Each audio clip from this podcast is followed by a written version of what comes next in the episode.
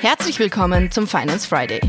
Wir haben uns im Podcast schon einige Male über die Verhandlungen zum Finanzausgleich, also die Verteilung des sogenannten Steuerkuchens zwischen Bund, Ländern, Städten und Gemeinden unterhalten. Jetzt, nach knapp einem Jahr der Verhandlungen, ist diese Woche die finale Einigung gelungen.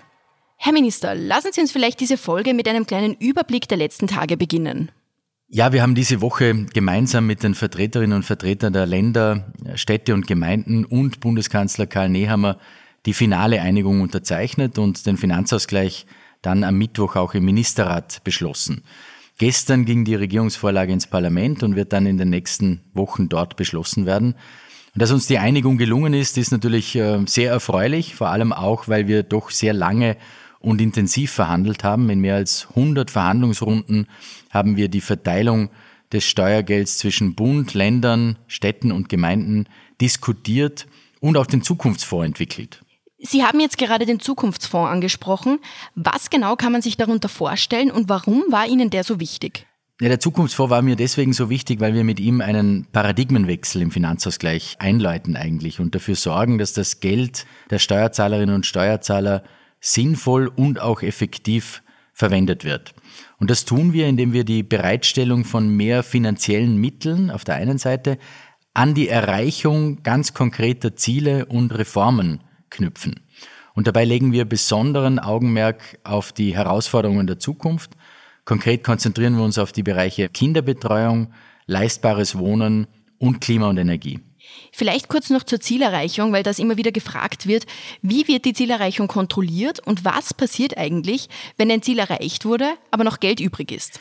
Also wenn ein Ziel in einem der definierten Bereiche nachweislich erreicht wurde, können die übrig gebliebenen Mittel für andere Bereiche verwendet werden. Das gilt für alle Bereiche, außer für den Bereich der Kinderbetreuung. Hier ist es so, dass die Mittel auch nach der Zielerreichung für den laufenden Betrieb eingesetzt werden sollen. Und zur Kontrolle in der Mitte und am Ende der Finanzausgleichsperiode finden Evaluierungen statt, die den Mitteleinsatz überprüfen und auch transparent machen. Das ist sehr wichtig, denn dadurch sorgen wir dafür, dass das Geld der Steuerzahlerinnen und Steuerzahler für die Herausforderungen der Zukunft auch verwendet wird. Sie haben es jetzt gerade gesagt, es gibt also Kontrollen, es gibt aber keine Sanktionen. Warum ist das so? Ja, es ist rechtlich nicht vorgesehen, in der Verfassung nicht vorgesehen, dass es Sanktionen gibt in dem Bereich. Aber ich glaube, der Druck für Gemeinden, für Städte, für Länder ist ja von der Öffentlichkeit her auch da, die Ziele zu erreichen. Das ist das eine. Und das andere eben, wenn die Ziele erreicht werden, dann kann das Geld für andere Investitionen und Projekte zur Verfügung stehen. Und das ist, glaube ich, Anreiz genug äh, für die Länder, Städte und Gemeinden, die Ziele auch und die Reformen zu erreichen und umzusetzen. Zum Schluss noch eine ganz generelle Frage. Sie haben in den letzten Monaten ein Budget und den neuen Finanzausgleich verhandelt. Dabei geht es jeweils um wahnsinnig viel Geld. Hat sich Ihr Zugang zu Geld verändert, seit Sie Finanzminister sind? Ja, der prinzipielle Zugang äh, zum Geld nicht. Der war immer da, nämlich in der Form, dass jeder Euro, der ausgegeben wird, äh, zuerst einmal verdient werden muss. Und äh, das habe ich eigentlich immer so gesehen. Das hat sich also nicht verändert. Aber natürlich die Summen, mit denen ich jetzt zu tun habe, und die damit äh, verbundene Verantwortung auch, das hat sich natürlich verändert, seit ich Finanzminister bin, weil ich mich schon als eine Art Treuhänder der Steuerzahlerinnen und Steuerzahler sehe und habe auch die Verantwortung dafür zu sorgen, dass dieses Geld eben sinnvoll und effizient eingesetzt wird. Und das ist uns, glaube ich, jetzt mit dem Finanzausgleich äh, doch ganz gut gelungen, finde ich. Christian Lindner, mein deutscher Kollege, hat einmal gesagt, er fühlt sich oft als Finanzminister wie ein Verteidigungsminister, weil jedes Ressort immer mehr Geld haben will und es der Job des Finanzministers ist, das Steuergeld eben zu verteidigen und auch manchmal oder eigentlich doch oft Nein zu sagen, wenn es äh, um mehr Geld geht oder um mehr Geld gebeten wird.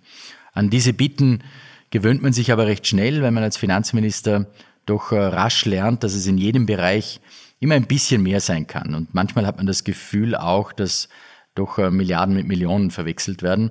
Seltsamerweise fehlt in vielen Bereichen auch immer genau eine Milliarde oder eine halbe Milliarde Euro. Also nein, mein Zugang hat sich nicht verändert, aber ich nehme meine Verantwortung sehr ernst und gebe natürlich auch mein Bestes, das Steuergeld der Österreicherinnen und Österreicher bestmöglich einzusetzen. Vielen Dank fürs Zuhören. Wenn dir die heutige Folge gefallen hat, dann abonniere den Podcast gerne auf Spotify, Apple Podcast oder einem anderen Podcast-Anbieter deiner Wahl. Mehr Infos zum heutigen Thema findest du in den Shownotes. Für tägliche Updates zur Arbeit der Finanzverwaltung und aktuellen Themen folge uns gerne auf unseren Social-Media-Kanälen. Die Links zu unseren Seiten findest du ebenfalls in den Shownotes. Die nächste Folge des Finance Friday erscheint kommenden Freitag. Bis dahin, alles Gute.